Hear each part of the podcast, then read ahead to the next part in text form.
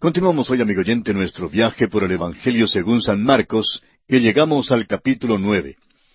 Tenemos aquí una vez más la narración de la transfiguración, la cual se encuentra en los primeros tres evangelios que llamamos los evangelios sinópticos.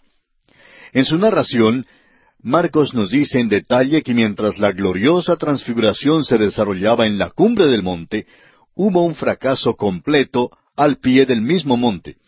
Los discípulos no pudieron echar fuera al demonio de un muchacho. Luego Jesús anuncia una vez más su muerte y los discípulos discuten en cuanto a quién será el mayor en el reino.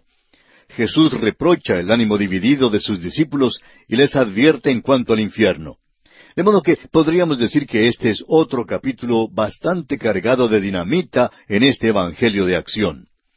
Consideremos, pues, el primer aspecto, la transfiguración. Marcos generalmente es más breve en sus recuentos que los otros evangelistas, pero aquí da el relato más extenso de la transfiguración. Es interesante reflexionar sobre la razón por qué él pondría tanto énfasis sobre este evento. Es nuestra opinión que la transfiguración presenta la perfecta humanidad de Jesús y no su deidad. Como ya hemos dicho, los evangelios sinópticos relatan la transfiguración. Juan es el único que no incluye este relato en su evangelio. Sin embargo, es el que presenta con mayor énfasis la deidad de Cristo. Usted recordará que en el último versículo del capítulo 16 de Mateo, Jesús dijo, Hay algunos de los que están aquí que no gustarán la muerte hasta que hayan visto al Hijo del Hombre viniendo en su reino. Hay muchas interpretaciones en cuanto a aquella declaración, pero creemos que es muy claro que nuestro Señor dio aquí una referencia definida a su transfiguración. Dos hombres que estaban allí con él, Pedro y Juan, se refieren más tarde a este evento. En el caso de Pedro, él dice en su segunda epístola y en el capítulo uno, los versículos dieciséis al dieciocho, porque no os hemos dado a conocer el poder y la venida de nuestro Señor Jesucristo siguiendo fábulas artificiosas, sino como habiendo visto con nuestros propios ojos su majestad. Pues cuando Él recibió de Dios Padre honra y gloria, le fue enviada desde la magnífica gloria una voz que decía, Este es mi Hijo amado, en el cual tengo complacencia. Y nosotros oímos esta voz enviada del cielo cuando estábamos con Él en el Monte Santo. Pedro está diciendo que fueron testigos presenciales del poder y de la venida de nuestro Señor Jesucristo. ¿Cuándo? En la transfiguración. Leamos ahora el primer versículo de este capítulo nueve del Evangelio según San Marcos. También les dijo, De cierto os digo que hay algunos de los que están aquí que no gustarán la muerte hasta que hayan visto el reino de Dios venido con poder. Creemos que la razón por la cual esto se declara en aquel momento en particular, antes de su muerte y su resurrección, fue para que comprendiéramos que sea que Cristo fuera a la cruz o no, el reino siempre continuaría en sus manos. Él pudo haber salido de esta tierra y regresado al cielo, y entonces, por supuesto, no nos habría salvado ni a usted ni a mí, pero sí continuaría siendo en todo caso el soberano del universo. Sin embargo, si hubiese actuado así, Cristo no nos podría haber salvado. No pensamos desarrollar más este tema, pero es bastante importante. Leamos ahora el versículo dos de este capítulo nueve de Marcos. Seis días después, Jesús tomó a Pedro, a Jacobo y a Juan, y los llevó aparte solos a un monte alto, y se transfiguró delante de ellos. Surge entonces la pregunta en cuanto al por qué Cristo llevó consigo precisamente a estos tres hombres. Permítanos decir en primer lugar que no les llevó porque eran sus favoritos, ni porque eran superiores a los demás. En realidad, ellos eran los más débiles de los apóstoles, y él tuvo que llevarlos así como si fueran bebés, porque de otra manera creemos que ellos no le habrían seguido de manera alguna. Lo que estamos tratando de decir es lo siguiente. Hace muchos años, una madre que estaba caminando en la calle acompañada por sus tres niñitos, cargaba a uno, al otro lo guiaba por la mano, y el tercero caminaba detrás de ella. De vez en cuando ella se paraba para que el pequeñito de atrás pudiera alcanzarla, y así caminaban por la calle avanzando muy lentamente. Cualquiera pensaría que el pequeñito de atrás estaba demorando mucho. Pero luego podría notar que el niñito que la madre cargaba no podría haber ido de ninguna manera a menos que su madre lo llevara. Creemos que Pedro, Jacobo y Juan eran así como aquel niñito en brazos. Parecían ser un grupo exclusivista, pero no creemos que lo fueran en realidad. Eran simplemente unos bebés. Creemos que Jesús los tuvo que llevar y que eso es exactamente lo que hace según este pasaje. Les llevó, pues, a la transfiguración. Pedro dice que fueron testigos presenciales de su majestad. Este es el Cristo glorificado, tal como será cuando venga algún día a la tierra. En primera de Juan, capítulo tres, versículo dos, dice que seremos semejantes a Él, porque le veremos como Él es. Usted recordará que Juan dice en su Evangelio capítulo uno, versículo catorce, y vimos su gloria, gloria como del unigénito del Padre. La palabra transfigurar aquí es la palabra que en griego significa metamorfosis. La transfiguración se efectuó dentro del cuerpo de Jesús y no fue alguna luz ni algún efecto de una causa exterior. La transfiguración fue la luz que resplandeció desde adentro. La transfiguración enseña por eso la humanidad perfecta de Jesús y no su deidad. Y esta es la razón por qué Juan no hace mención de ella mientras enfatiza la deidad de Jesucristo. Leamos ahora el versículo tres de Marcos capítulo nueve. Y sus vestidos se volvieron resplandecientes, muy blancos, como la nieve, tanto que ningún lavador en la tierra los puede hacer tan blancos. Ahora sus vestidos se volvieron blancos. Se volvieron más blancos que lo que era creíble, porque la luz resplandeció desde adentro. Ningún milagro en el lavado pudo haber producido tal blancura. Todo resplandeció desde adentro. Ahora el versículo cuatro dice, Y les apareció Elías con Moisés, que hablaban con Jesús. Elías era el representante de los profetas. Moisés fue el representante de la ley. Vemos aquí comprobado el dicho de que tanto la ley como los profetas atestiguaron la muerte de Jesús. Lucas en su Evangelio lo precisa aún más al decir que hablaban acerca de la muerte de Jesús. Sabemos que Moisés sabía de Cristo porque en Hebreos capítulo once versículo veintiséis dice tocante a Moisés, teniendo por mayores riquezas el vituperio de Cristo que los tesoros de los egipcios, porque tenía puesta la mirada en el galardón. Moisés sabía que Cristo iba a venir. Todos los profetas hablaban de sus sufrimientos y de las glorias que vendrían después. Veamos ahora los versículos cinco y seis de Marcos nueve. Entonces Pedro dijo a Jesús, Maestro, bueno es para nosotros que estemos aquí, y hagamos tres enramadas, una para ti, otra para Moisés y otra para Elías. Porque no sabía lo que hablaba, pues estaban espantados. Pedro era vocero de los otros en la misma manera como siempre fue el vocero del grupo. Y Simón Pedro generalmente hablaba cuando no sabía qué decir. Alguien ha dicho, si los que no tienen qué decir se refrenaran de decirlo, sería el mundo muchísimo mejor. Creemos que Simón Pedro metió la pata muchas veces y es seguro que la metió aquí otra vez. Prosigamos ahora con el versículo siete. Entonces vino una nube que les hizo sombra, y desde la nube una voz que decía, Este es mi Hijo amado, a él oíd. Toda la atención se enfoca en el Señor Jesucristo. Su palabra es la final. Ni Moisés ni Elías están a la par con él. Leamos ahora el versículo ocho de Marcos capítulo nueve. Y luego, cuando miraron, no vieron más a nadie consigo, sino a Jesús solo. A propósito, la frase Jesús solo es un encabezamiento maravilloso, ¿no le parece? Jesús solo no debe ser solamente un encabezamiento, sino también un faro en las vidas de los creyentes hoy en día. En una manera tan breve, Marcos declara palabras tan grandes e importantes. Jesús solo. Ahora el versículo nueve y descendiendo ellos del monte, les mandó que a nadie dijesen lo que habían visto, sino cuando el Hijo del Hombre hubiese resucitado de los muertos. ¿Notó usted que la muerte y la resurrección de Cristo tienen que ir juntas con esta historia? La transfiguración no salva a nadie, amigo oyente. Presenta el ideal o la meta.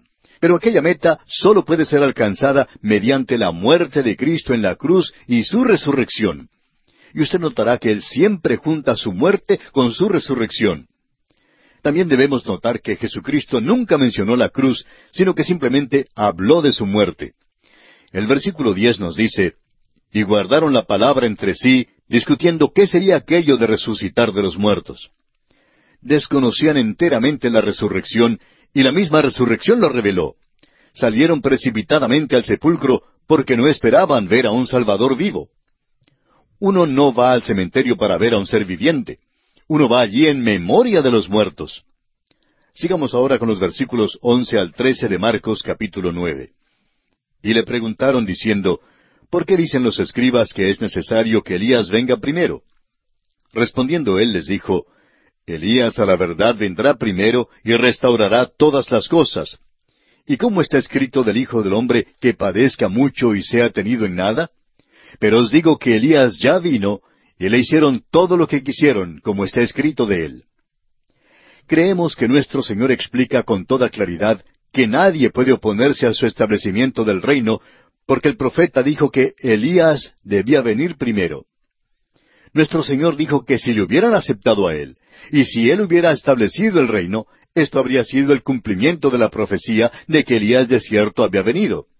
Pero siendo que no le aceptaron, entonces Elías vendrá con la segunda venida de Cristo. Ahora, desde esta gloriosa escena en la cumbre del monte, bajamos a una frustración total de los discípulos al pie del monte. Leamos los versículos catorce al dieciocho de este capítulo nueve de Marcos. Cuando llegó a donde estaban los discípulos, vio una gran multitud alrededor de ellos y escribas que disputaban con ellos. Y enseguida toda la gente, viéndole, se asombró y corriendo a él le saludaron. Él les preguntó, ¿qué disputáis con ellos? Y respondiendo uno de la multitud dijo, Maestro, traje a ti mi hijo, que tiene un espíritu mudo, el cual donde quiera que le toma le sacude, y echa espumarajos, y cruje los dientes, y se va secando. Y dije a tus discípulos que lo echasen fuera, y no pudieron. Este realmente es un cuadro del reino hoy en día. El Señor Jesús ya se ha ido a la presencia del Padre y está allí en su cuerpo glorificado. Sus apóstoles están allí con Él. Ya se han ido y hoy en día la mayor parte de la iglesia se ha ido también. Moisés y Elías están allí. Allí está ahora el monte de la transfiguración. Es el cielo hoy en día. Pero mire usted esta pobre tierra de hoy y vea sus problemas. Este cuerpo manifiesta una tierra insensata. Creemos que si pudiéramos irnos y mirar la tierra y verla como Dios la ve, y probablemente como los ángeles también la ven, llegaríamos a la conclusión de que el hombre que vive en la tierra se ha enloquecido. Parece ser endemoniado por su manera de portarse y por su manera de hacer las cosas. Lo triste en esta historia es que el hombre trajo al muchacho y los discípulos no pudieron hacer nada. Y lo trágico de esta hora en que vivimos es que la iglesia está desesperada ante la presencia de un mundo necesitado. Ahora mismo la iglesia se está esforzando con desesperación y la iglesia organizada protesta y marcha y se involucra en todo tipo de cosas y los del mundo realmente critican a la iglesia porque creen que debe involucrarse más. Pero ese no es nuestro negocio. Debemos tener el poder para ayudar a un pobre muchacho endemoniado hoy en día. Debemos poder ayudar a los hombres hoy presentándoles a un Salvador que les hará racionales y que les traerá a una relación correcta con Dios. Lamentablemente, amigo oyente, lo mismo tiene que decirse en cuanto a la iglesia. Y no pudo. Los discípulos no pudieron y nosotros tampoco podemos. Y respondiendo él les dijo en el versículo 19, Oh generación incrédula, ¿hasta cuándo he de estar con vosotros? ¿Hasta cuándo os he de soportar? Traédmelo. ¡Qué declaración más maravillosa! Traédmelo. Tratamos de hacer todo menos traer a los perdidos a Jesucristo. Ahora los versículos veinte al veintidós del capítulo nueve de Marcos dicen, Y se lo trajeron, y cuando el Espíritu vio a Jesús, sacudió con violencia al muchacho, quien cayendo en tierra se revolcaba echando espumarajos.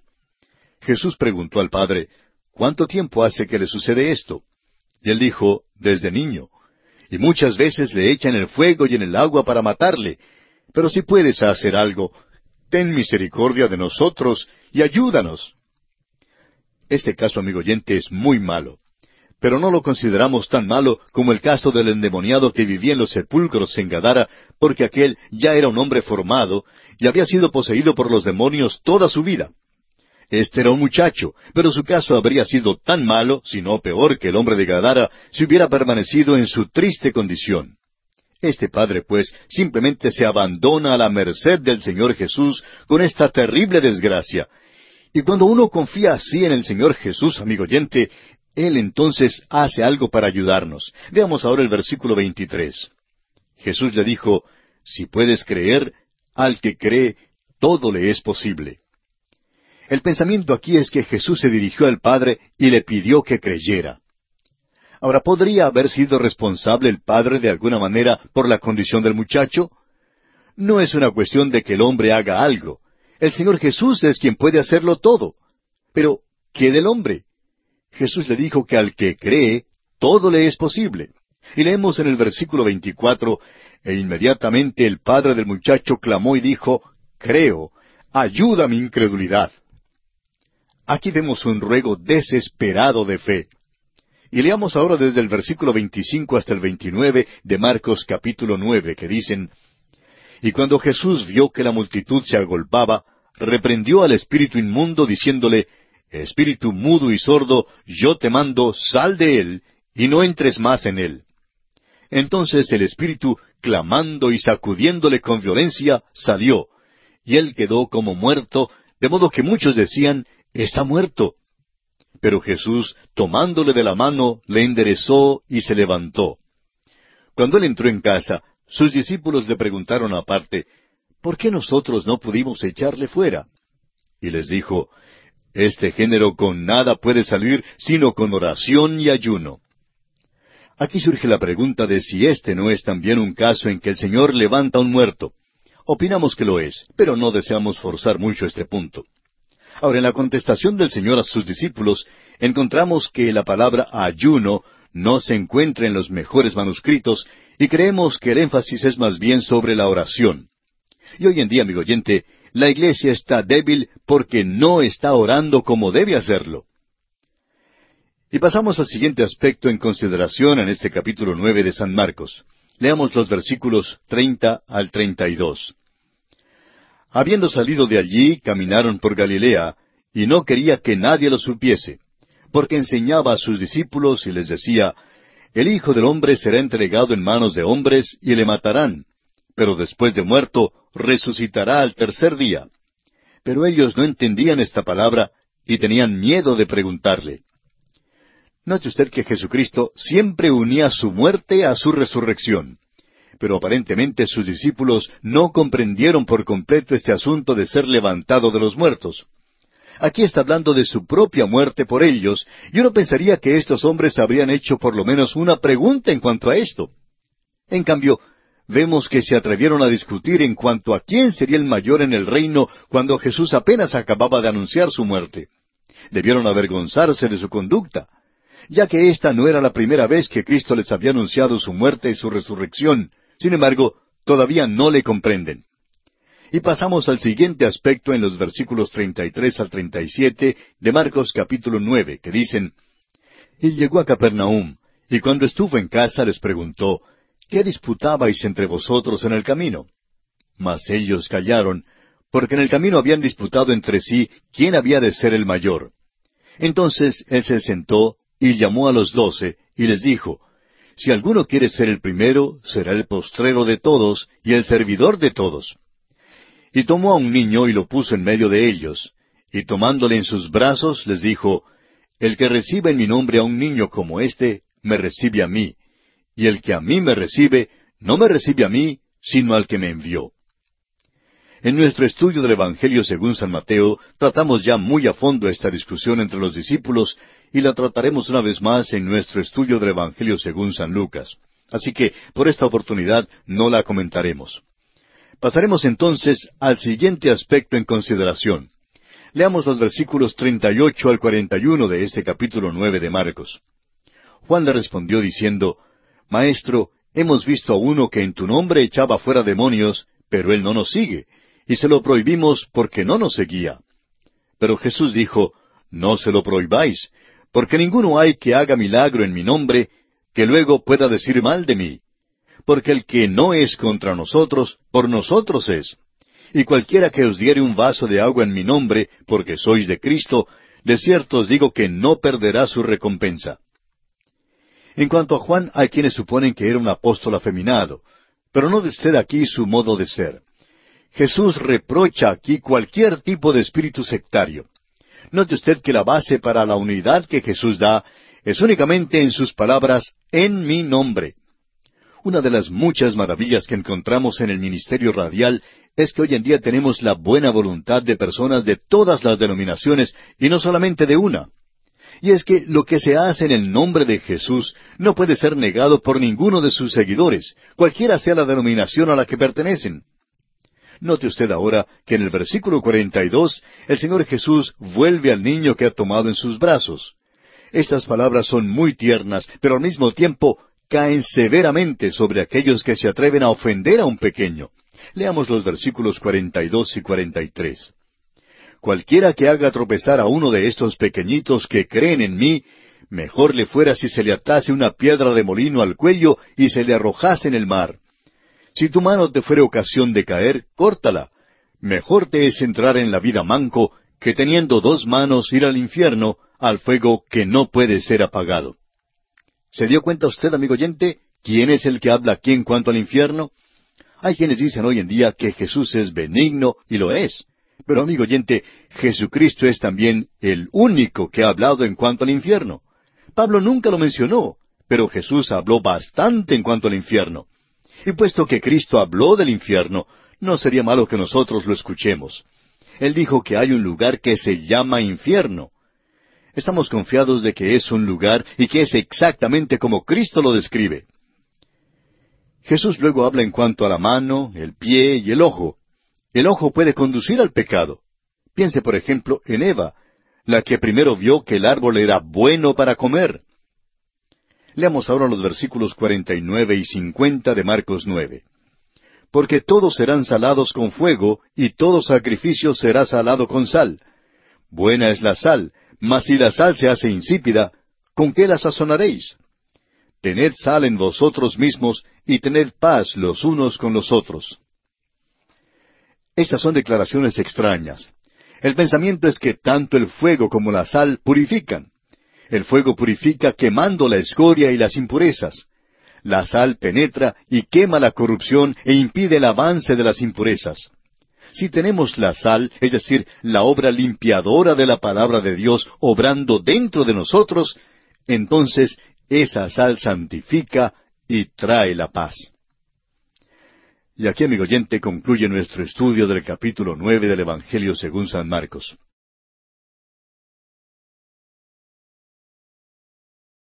Continuamos, amigo oyente, nuestro recorrido por el Evangelio según San Marcos. Nos corresponde hoy en nuestro estudio comenzar con el capítulo diez. En este capítulo Jesús habla sobre el matrimonio y el divorcio. Bendice a los niños. Ama al joven rico, pero amonesta a los discípulos que no amen las riquezas anuncia su muerte una vez más, niega la petición de Santiago y Juan y abre los ojos del ciego Bartimeo. El primer versículo de este capítulo diez dice, Levantándose de allí, vino a la región de Judea y al otro lado del Jordán. Notará usted que siempre hay mucho movimiento en Marcos. El hecho es que la geografía evidenciada en Marcos es muy interesante. En el capítulo nueve de este Evangelio, versículo treinta, leemos que habiendo salido de allí, caminaron por Galilea, y no quería que nadie lo supiese. Jesús estaba saliendo de allí por última vez, y no quería que le dieran una despedida afectuosa, porque eso no es lo que el Señor quería en ninguna manera. Ahora llega a la región de Judea, al otro lado del Jordán, o sea, en la ribera oriental, en el mismo lado de la región que llamamos Decápolis, debido a las diez ciudades que están allí.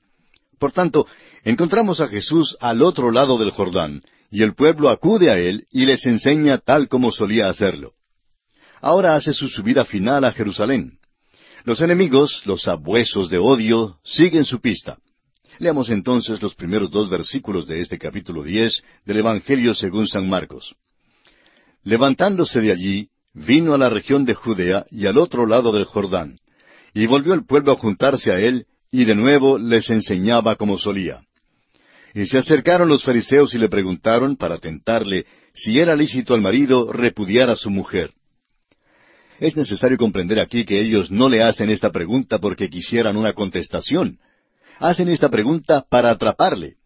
Ya tenían ellos su propio punto de vista con respecto al matrimonio y al divorcio, y por tanto trataron de confundirle con esta pregunta difícil.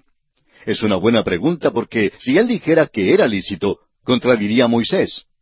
Esta pregunta fue realmente un punto en disputa de gran interés actual en ese entonces, porque Herodes había repudiado a su mujer y se había casado con la esposa de su hermano Felipe, y Juan el Bautista había sido decapitado por hablar en contra de esto. Por otra parte, si Jesús contestaba diciendo que no era lícito, no solo estaría en contradicción con Moisés, sino que también le traería en conflicto con Herodes. Pero la muerte de Jesús no iba a ser resuelta sobre este punto.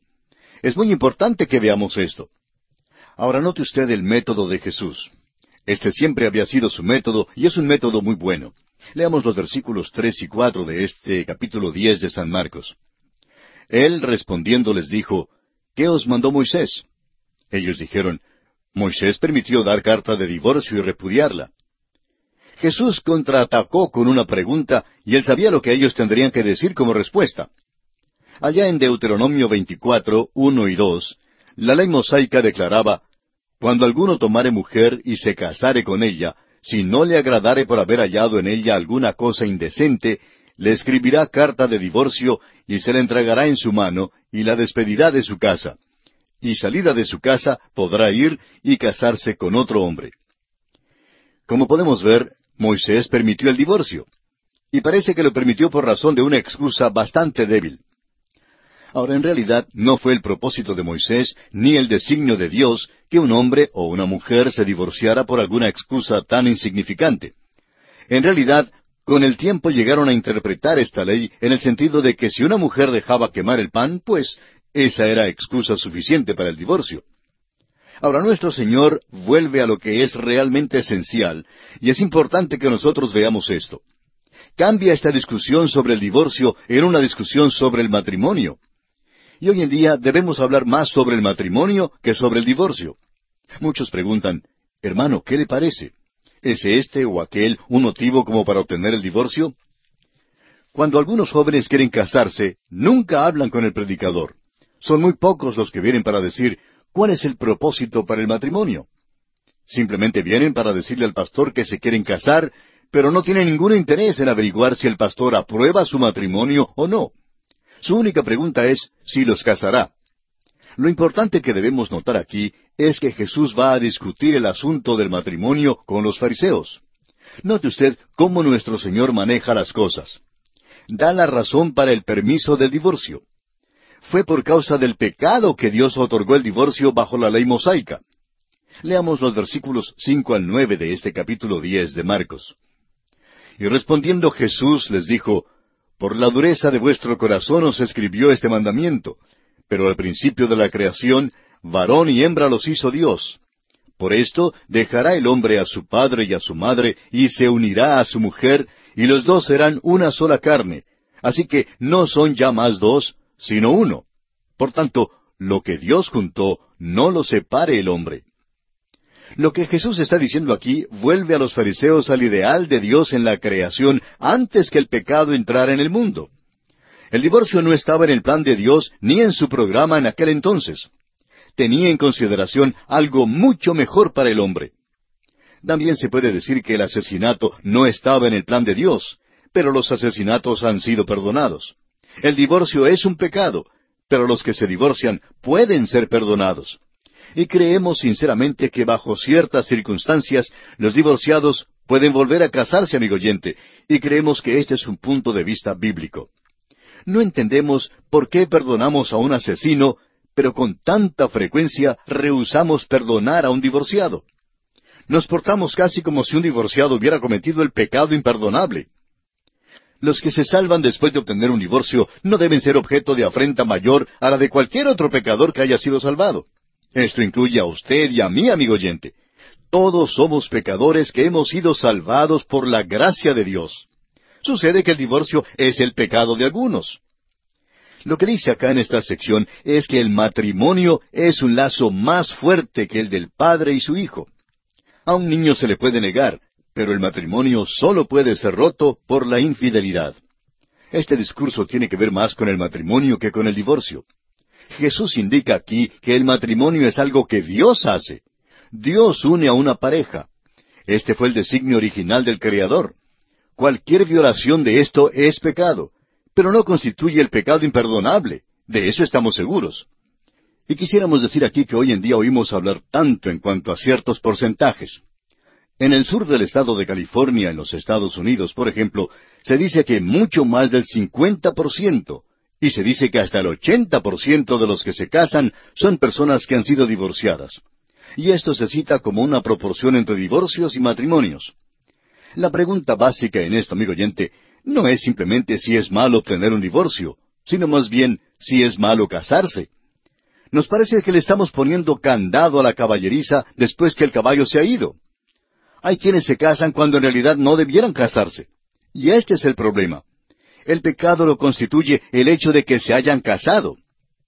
Amigo cristiano, usted que cree en Jesucristo debe pensarlo bien antes de casarse. El matrimonio es algo que Dios quiere arreglar para usted si es que usted le permite hacerlo. Leamos ahora los versículos diez al doce de Marcos diez. En casa volvieron los discípulos a preguntarle de lo mismo, y les dijo, Cualquiera que repudia a su mujer y se casa con otra, comete adulterio contra ella. Y si la mujer repudia a su marido y se casa con otro, comete adulterio. Esta es la declaración más firme contra el divorcio que se encuentra en toda la Escritura. Ahora, ¿cómo debe ser interpretada? Toda la Escritura sobre el divorcio debe ser juntada y considerada antes de llegar a una conclusión propia. El pasaje análogo en Mateo menciona la fornicación como el único motivo para el divorcio. Ahora, ¿por qué omitió esto Marcos? Marcos estaba escribiendo a los romanos, quienes no conocían la ley mosaica, mientras que Mateo estaba escribiendo a los israelitas que tenían la ley de Moisés en cuanto al divorcio y la conocían bien. De modo que se debe considerar este asunto a la luz de todo esto. El apóstol Pablo en su carta a los Romanos capítulo siete versículo dos dice porque la mujer casada está sujeta por la ley al marido mientras éste vive. Pero si el marido muere, ella queda libre de la ley del marido. Este pasaje no se aplica al problema del divorcio hoy en día. El sistema mosaico castigaba a la esposa o al esposo infiel. Eran ejecutados a pedradas según Deuteronomio capítulo 22, versículos 22 al 24. Ahora hoy en día no los matamos a pedradas. Si lo hiciéramos, Habría pues montones de piedras por todas partes. La verdad es que no podríamos viajar por las autopistas de nuestros países. Según la ley mosaica, un esposo o una esposa que fuera culpable de adulterio podría ser tratado como si hubiera muerto para su cónyuge. La Escritura reconoce un solo motivo para el divorcio y es la infidelidad. La persona inocente queda libre para casarse según estas palabras de Cristo. Y pasamos ahora al siguiente aspecto en este capítulo diez. Jesús bendice a los niños. La discusión sobre el divorcio y la bendición de los niños aparecen juntas tanto en el Evangelio de Mateo como en el de Marcos. Y nos parece que el Espíritu de Dios está tratando de decirnos algo aquí. Los niños, amigo oyente, son el fruto inocente del matrimonio. Y por tanto, un divorcio llega a ser doblemente malo porque causa mucho sufrimiento a los niños que son sus víctimas inocentes. Es asombroso ver el número de jóvenes que se hallan en toda clase de aprietos hoy en día, que proceden de hogares donde los padres se han divorciado. Y eso no es el fruto de alguna casualidad. El divorcio, amigo oyente, es una causa directa de esta tragedia. Veamos ahora los versículos trece al dieciséis de Marcos diez y le presentaban niños para que los tocase. Y los discípulos reprendían a los que los presentaban. Viéndolo Jesús se indignó y les dijo, Dejad a los niños venir a mí y no se lo impidáis, porque de los tales es el reino de Dios. De cierto os digo que el que no reciba el reino de Dios como un niño, no entrará en él. Y tomándolos en los brazos, poniendo las manos sobre ellos, los bendecía.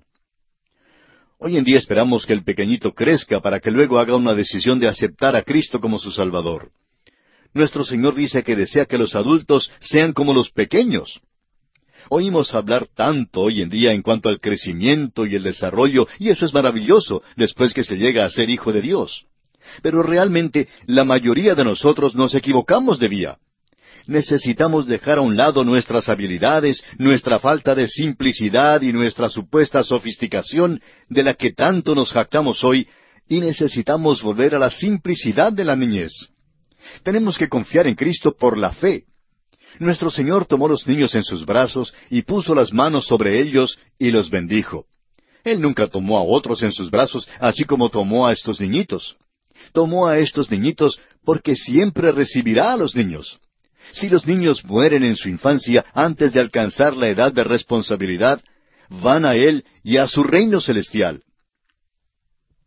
Y pasamos ahora al siguiente aspecto, el encuentro de Jesús con el joven rico. Hemos hablado mucho en cuanto al joven rico en el Evangelio de Mateo, y pasaremos mucho tiempo con él cuando lleguemos a nuestro estudio en el Evangelio según San Lucas. En nuestro estudio de los Evangelios, notará usted que ponemos un mayor énfasis en ciertos pasajes, pero no haremos mayor énfasis sobre este pasaje. Sin embargo, quisiéramos dirigir su atención a ciertas cosas que consideramos importantes. Leamos entonces los versículos 17 y 18 de Marcos capítulo 10. Al salir él para seguir su camino, vino uno corriendo e hincando la rodilla delante de él, le preguntó, Maestro bueno, ¿qué haré para heredar la vida eterna? Jesús le dijo, ¿Por qué me llamas bueno? Ninguno hay bueno sino solo uno, Dios. En estos días de materialismo craso, este incidente del joven rico y su reacción a las enseñanzas de nuestro Señor Jesucristo en cuanto a las riquezas es algo muy pertinente para cada uno de nosotros. Mateo nos dice que el joven era rico y creemos que su interrogante era una pregunta muy normal para un hombre que vive bajo la ley mosaica. Este joven vivía bajo la ley mosaica, bajo el sistema mosaico, y preguntó lo que debía hacer para heredar la vida eterna. Jesús trata de lograr que el joven piense. ¿Por qué llama bueno a Jesús? Hay uno solo que es bueno y ese es Dios. Si llama a Jesús bueno, entonces dice que Jesús es Dios. Ahora note usted que Jesús da al joven los mandamientos que son incluidos en la segunda sección de los diez mandamientos. Leamos los versículos 19 y 20 de Marcos 10. Los mandamientos sabes, no adulteres, no mates, no hurtes, no digas falso testimonio, no defraudes, honra a tu padre y a tu madre. Él entonces respondiendo le dijo, Maestro, todo esto lo he guardado desde mi juventud. La primera sección de los mandamientos tiene que ver con la relación del hombre con Dios. La segunda sección tiene que ver con la relación del hombre para con el prójimo. Aquí nuestro Señor Jesucristo no habló en cuanto a la relación del hombre para con Dios, sino en cuanto a su relación para con el prójimo. A este joven le había sido posible satisfacer las normas de la segunda sección, así que dijo que los había guardado bien. Note usted ahora la respuesta de Jesús a este joven rico en los versículos 21 y 22 de Marcos 10. Entonces Jesús, mirándole, le amó y le dijo, Una cosa te falta. Anda, vende todo lo que tienes, y dalo a los pobres, y tendrás tesoro en el cielo. Y ven, sígueme, tomando tu cruz. Pero él, afligido por esta palabra, se fue triste, porque tenía muchas posesiones. Jesús le dijo al joven rico que le faltaba una cosa. Ahora, ¿qué sería lo que le faltaba? Era algo en cuanto a su relación con Dios. Lo que le impedía una debida relación con Dios era sus riquezas. Había llamado a Jesús bueno, y si seguía a Jesús, hallaría que la razón por la cual Jesús era y es bueno es porque Jesús es Dios. Jesús le pidió entonces apartarse de sus riquezas para seguirle a Él. ¿A dónde lo guiaría? Pues en ese entonces el Señor Jesús estaba en camino a la cruz para morir por los pecados de este mismo hombre. Si este joven hubiera seguido a Jesús, hubiera tenido que venir hasta la cruz para la redención. Pero estaba afligido y se fue triste. Hay un gran mensaje aquí. El apóstol Pablo dice en su primera carta a Timoteo, capítulo seis, versículo diez, que raíz de todos los males es el amor al dinero. Y en realidad esto no es más que una repetición de lo que nuestro Señor le dijo en esta ocasión al joven rico. El dinero puede comprar casi cualquier cosa, excepto lo de mayor valor, la vida eterna. En este discurso Jesús revela la imposibilidad de que un rico pueda entrar al cielo mediante las riquezas. Es imposible que cualquier hombre entre al cielo por sus propios medios. Leamos los versículos 23 al 25 de este capítulo 10 de Marcos. Entonces Jesús, mirando alrededor, dijo a sus discípulos, cuán difícilmente entrarán en el reino de Dios los que tienen riquezas. Los discípulos se asombraron de sus palabras, pero Jesús respondiendo volvió a decirles, Hijos, cuán difícil les es entrar en el reino de Dios a los que confían en las riquezas. Más fácil es pasar un camello por el ojo de una aguja que entrar un rico en el reino de Dios. Bueno, un camello no puede pasar por el ojo de una aguja. Eso es obvio, eso es humanamente imposible. Pero para Dios todas las cosas son posibles. El hombre no lo puede hacer, solo el Señor Jesús puede hacerlo. Tenemos la idea hoy en día de que si tenemos dinero lo podemos hacer todo. Alguien ha escrito unas palabras en cuanto al dinero y no sería malo que pensemos en ellas un poquito. Dicen, el dinero compra una cama, pero no puede comprar el sueño. El dinero compra la comida, pero no puede comprar apetito. El dinero compra la medicina, pero no puede comprar salud. El dinero compra una casa, pero no puede comprar un hogar. El dinero compra un diamante, pero no puede comprar amor. El dinero compra un banco de una iglesia, pero no puede comprar la salvación.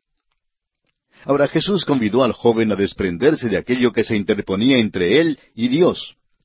Si hubiera seguido a Jesús, hubiera aprendido la razón por la cual Jesús es bueno, y es porque Jesús es Dios. Junto con el incidente del joven rico, aprendemos que Jesús dio una amonestación en cuanto al peligro de amar las riquezas. Seguimos ahora adelante en nuestro estudio de este Evangelio de Marcos capítulo 10 y pasamos al siguiente aspecto. Jesús anuncia una vez más su muerte. Leamos los versículos 32 al 34. Iban por el camino subiendo a Jerusalén, y Jesús iba delante, y ellos se asombraron y le seguían con miedo. Entonces, volviendo a tomar a los doce aparte, les comenzó a decir las cosas que le habían de acontecer. He aquí subimos a Jerusalén, y el Hijo del Hombre será entregado a los principales sacerdotes y a los escribas, y le condenarán a muerte, y le entregarán a los gentiles, y le escarnecerán, le azotarán y escupirán en él, y le matarán, mas al tercer día resucitará. Amigo oyente, Jesús se está moviendo hacia Jerusalén. Él sabe esto y así les dice a sus discípulos que va a morir allí. Note usted una vez más que junto con su muerte siempre hace mención de su resurrección. Leamos ahora los versículos 35 al 38. Entonces Jacobo y Juan, hijos de Zebedeo, se le acercaron diciendo, Maestro, querríamos que nos hagas lo que pidiéremos. Él les dijo, ¿qué queréis que os haga? Ellos le dijeron, Concédenos que en tu gloria nos sentemos el uno a tu derecha y el otro a tu izquierda. Entonces Jesús les dijo, No sabéis lo que pedís. ¿Podéis beber del vaso que yo bebo, o ser bautizados con el bautismo con que yo soy bautizado? Como usted recordará, estudiamos este incidente en nuestro recorrido por el Evangelio de San Mateo. La madre había llegado a Jesús y le había pedido este privilegio. Por tanto, cuando Jesús les preguntó si podían ser bautizados con el mismo bautismo que el Señor sufriría, ellos contestaron que sí. Prosigamos con los versículos treinta y nueve y cuarenta de este capítulo diez de Marcos. Ellos dijeron, Podemos. Jesús les dijo, A la verdad del vaso que yo bebo beberéis, y con el bautismo con que yo soy bautizado seréis bautizados pero el sentaros a mi derecha y a mi izquierda no es mío darlo, sino a aquellos para quienes está preparado. Sabemos que Santiago llegó a ser mártir.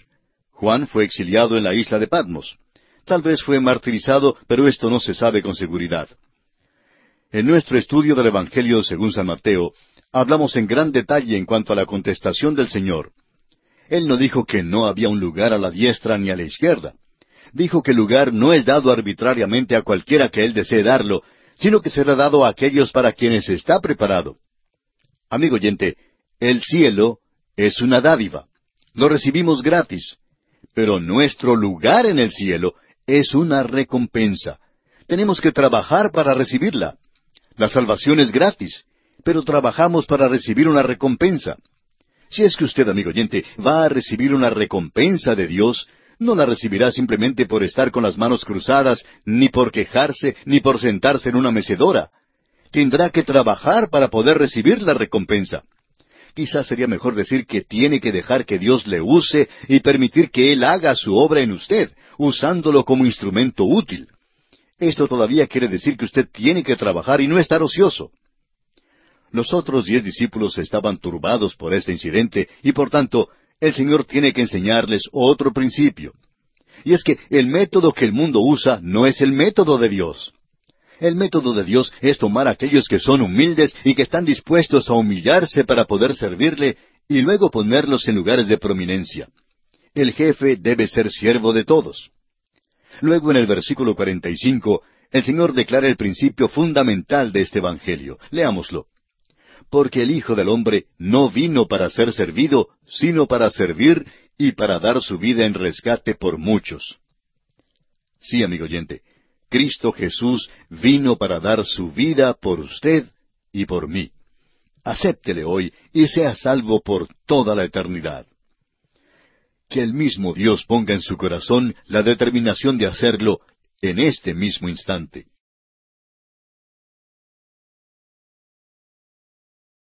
Continuamos hoy, amigo oyente, nuestro viaje por el Evangelio según San Marcos. En nuestro programa anterior no alcanzamos a terminar nuestro estudio del capítulo diez de este Evangelio debido a que nuestro tiempo se agotó. Así es que vamos a considerar ahora el último aspecto en el capítulo diez del Evangelio según San Marcos. Y para ello le invitamos a leer los versículos 46 al 52, que dicen, Entonces vinieron a Jericó, y al salir de Jericó él y sus discípulos y una gran multitud, Bartimeo el ciego, hijo de Timeo, estaba sentado junto al camino mendigando. Y oyendo que era Jesús Nazareno, comenzó a dar voces y a decir, Jesús, hijo de David, ten misericordia de mí. Y muchos le reprendían para que callase, pero él clamaba mucho más, Hijo de David, ten misericordia de mí. Entonces Jesús, deteniéndose, mandó llamarle, y llamaron al ciego diciéndole, Ten confianza, levántate, te llama.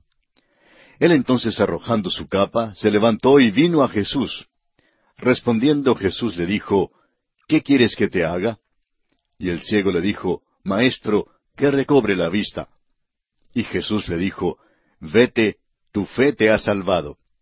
Y enseguida recobró la vista y seguía a Jesús en el camino. Ya estudiamos este milagro en el Evangelio según San Mateo y lo estudiaremos una vez más en el Evangelio de San Lucas. Hay quienes niegan la infalibilidad de las Escrituras porque no pueden reconciliar aquí los relatos de los Evangelios. Mateo menciona a dos ciegos, pero Marcos concentra su atención en Bartimeo porque él fue quien habló. Creemos que el crítico que trata de despedazar los recuentos en los Evangelios es el tercer ciego. Es conmovedor pensar que ahora Bartimeo pudo seguir a Jesús con los ojos abiertos. Después de muy pocos días vería a Jesús muriendo en la cruz. Y amigo oyente, quisiéramos preguntarle, ¿es usted ciego? ¿O ha visto también a Jesús muriendo por usted? Le exhortamos entonces que mire y viva, viva eternamente. Y así concluye nuestro estudio del capítulo diez del Evangelio según San Marcos. Y entramos ahora al capítulo once. En este capítulo Jesús entra públicamente en Jerusalén, maldice la higuera, limpia el templo, da un discurso sobre la fe y hace callar a los enemigos que dudan de su autoridad. Llegamos ahora a los últimos días en la vida terrenal de nuestro Señor. Hemos dividido este capítulo de la siguiente manera. Primero, Jesús se presenta públicamente a su nación como el Mesías, en los versículos uno al once. En segundo lugar, Jesús maldice la higuera, en los versículos doce al catorce. Tercero, Jesús purifica el templo, en los versículos quince al veintiuno. En cuarto lugar, Jesús da el discurso sobre la oración, en los versículos veintidós al veintiséis. Y en quinto lugar, Jesús perturba a los príncipes religiosos, versículos veintisiete al treinta y tres. Este capítulo se desarrolla durante los días en que Jesucristo vino a Jerusalén por última vez. Usted recordará que establecimos en nuestro estudio del Evangelio según San Mateo que su llamada entrada triunfal realmente no fue triunfal en manera alguna. Fue la venida pública del Señor Jesús a Jerusalén al fin de su ministerio terrenal y la presentación allí de Él mismo como el Mesías. Lo que ocurrió allí fue realmente un rechazo de su propuesta formal. Notemos además que Él en realidad vino en tres días diferentes y no en un solo día. Creemos que cada evangelio presenta un aspecto diferente en cuanto a su venida a Jerusalén. El primer día que vino fue en un día de reposo, un sábado. Luego regresó el domingo y limpió el templo. Y por fin regresó para quedarse en Jerusalén el lunes cuando lloró sobre la ciudad. Consideremos pues la entrada pública de Jesús en Jerusalén. Leamos el versículo uno de este capítulo once de Marcos. Cuando se acercaban a Jerusalén, junto a Betfagé y a Betania, frente al monte de los olivos, Jesús envió dos de sus discípulos. Hemos visto en los últimos capítulos de Marcos que Jesús estaba moviendo hacia Jerusalén. Se mueve geográficamente y también cronológicamente, acercándose más y más a su muerte. Esta es la última semana en la vida terrenal del Señor. Notemos en el mapa que Betania y Betfagé son dos pueblos que están al otro lado del Monte de los Olivos desde Jerusalén. Si usted tiene la oportunidad de visitar la Tierra Santa, amigo oyente, le sugerimos que lleve un mapa en la mano para que camine y se detenga en los lugares de mayor interés. Sería muy interesante poder conversar con las personas que viven en esos lugares. Creemos que se podría descubrir muchas cosas que el turista ordinario no ve. Volviendo ahora al pasaje en cuestión, observemos cómo el Señor Jesús caminaba en Jerusalén. Leamos los versículos dos y tres de este capítulo once de Marcos. Y les dijo, Id a la aldea que está enfrente de vosotros, y luego que entréis en ella, hallaréis un pollino atado, en el cual ningún hombre ha montado. Desatadlo y traedlo. Y si alguien os dijere, ¿por qué hacéis eso? Decid que el Señor lo necesita y que luego lo devolverá. Hay dos explicaciones posibles con respecto al pollino que Jesús iba a montar en su entrada pública a Jerusalén. El Señor Jesús podría haber sabido que estaba allí de antemano, puesto que Él es Dios y por ende omnisciente. Esto pudo haber sido un milagro del principio al fin. Pero todo esto también pudo haber sido arreglado de antemano, y así sería esto algo enteramente humano. No nos parece necesario atribuir a este incidente un aspecto milagroso cuando la explicación natural cae bien. Quienes nos acompañaron en nuestro estudio del Evangelio según San Mateo Saben que dijimos que creemos que nuestro Señor había arreglado todo esto de antemano. Creemos que este evento tiene un significado más grande si lo consideramos así. Lo importante aquí que debemos notar es que Jesús hace respetar su autoridad. Note usted que les dijo que si alguien les preguntaba que por qué soltaban el pollino, debían decir que el Señor lo necesitaba. Eso es haciendo respetar su autoridad. Note usted también que mientras algunos conspiraban su muerte, este incidente reveló que había otros que le estaban obedeciendo. Había pues dos clases de personas. Y así ha ocurrido por más de dos mil años. Al seguir leyendo, notamos que entraron en el pueblo y hallaron las cosas exactamente como el Señor lo había dicho. Leamos ahora los versículos cuatro al seis de este capítulo once de Marcos fueron y hallaron el pollino atado afuera a la puerta, en el recodo del camino, y lo desataron. Y unos de los que estaban allí les dijeron, ¿Qué hacéis desatando el pollino? Ellos entonces les dijeron como Jesús había mandado, y los dejaron.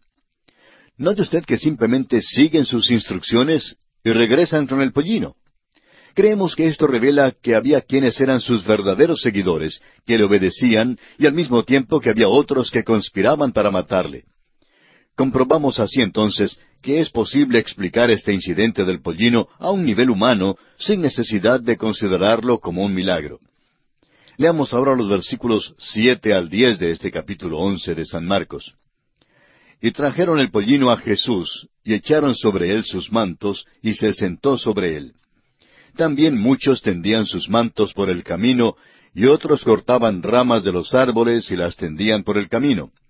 Y los que iban delante y los que venían detrás daban voces diciendo, Hosanna, bendito el que viene en el nombre del Señor, bendito el reino de nuestro Padre David que viene, Hosanna en las alturas.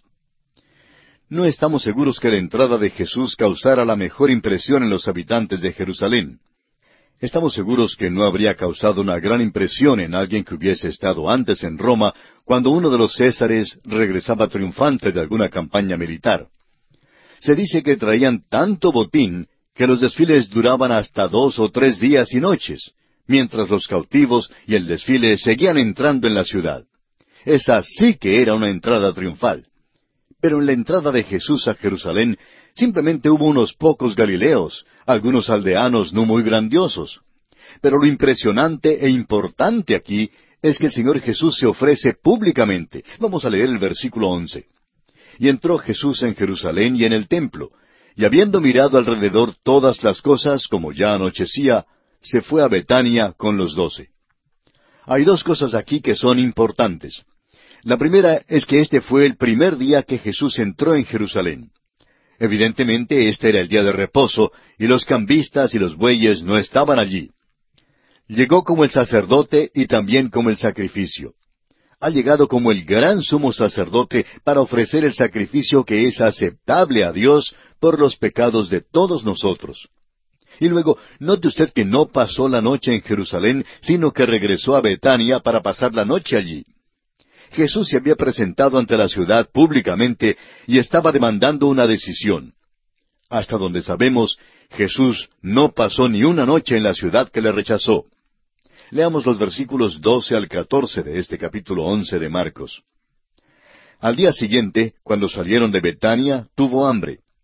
Y viendo de lejos una higuera que tenía hojas, fue a ver si tal vez hallaba en ella algo. Pero cuando llegó a ella, nada halló sino hojas, pues no era tiempo de higos.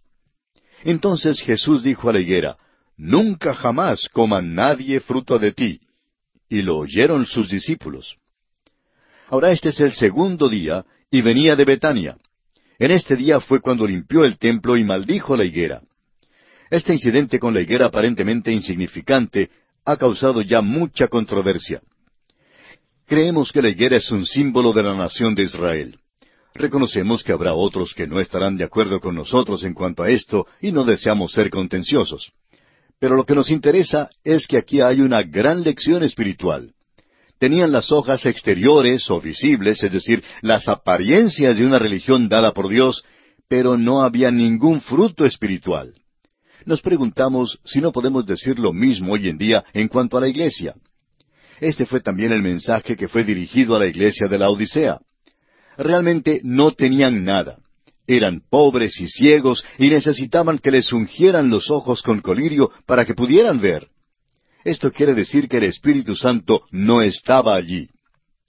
Creemos que esto es lo mismo que menciona Isaías en el capítulo 29, versículo 13, donde dice, Dice pues el Señor, porque este pueblo se acerca a mí con su boca y con sus labios me honra, pero su corazón está lejos de mí y su temor de mí no es más que un mandamiento de hombres que les ha sido enseñado.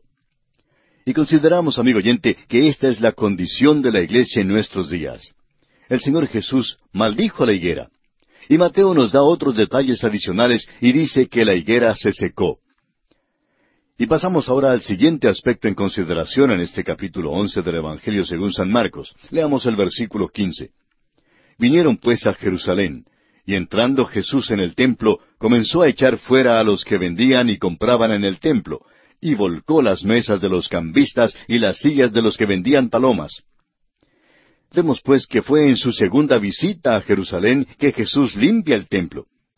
El apóstol Juan nos dice que Jesús limpió el templo al principio de su ministerio, y ahora vemos que lo limpia una vez más al fin de su ministerio. No hay duda alguna que esto no tuvo lugar en el día de reposo, sino en el domingo. Los cambistas no estaban en el interior del templo. En realidad tenían un lugar en el mercado de valores. Tenían un banco en el mercado de valores y estaban allí para que cuando los extranjeros llegaran de otros países pudieran cambiar sus monedas.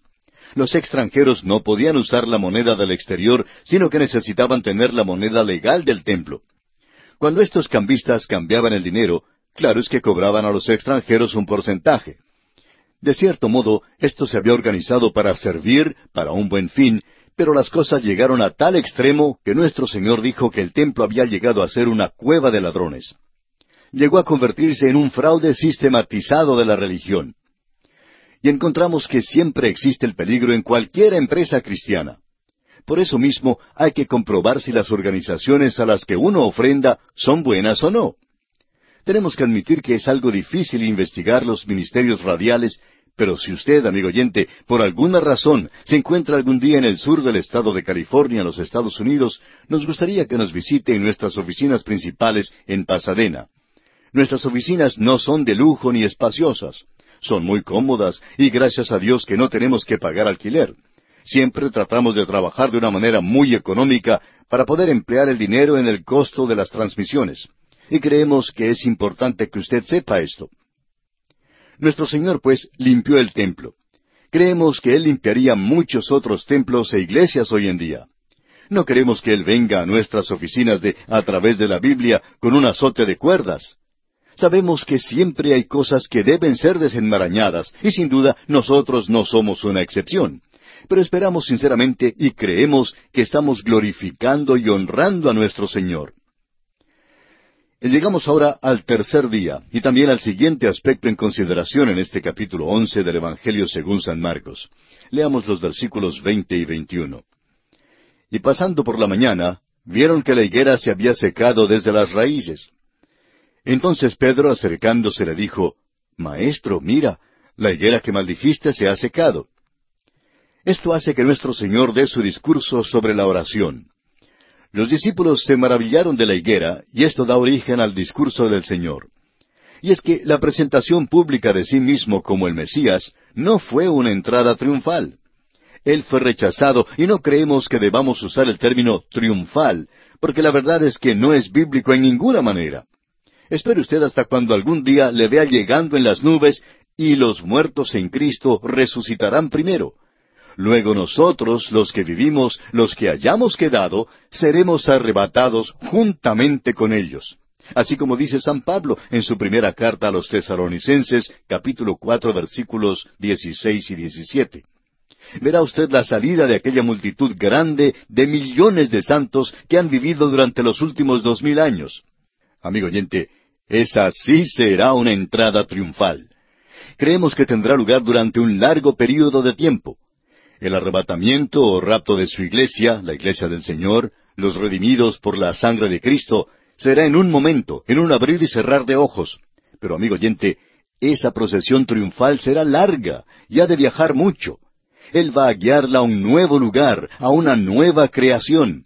No será simplemente un viaje a la luna, sino a la nueva Jerusalén. ¿Qué cosa más gloriosa será aquella? Eso sí será triunfal.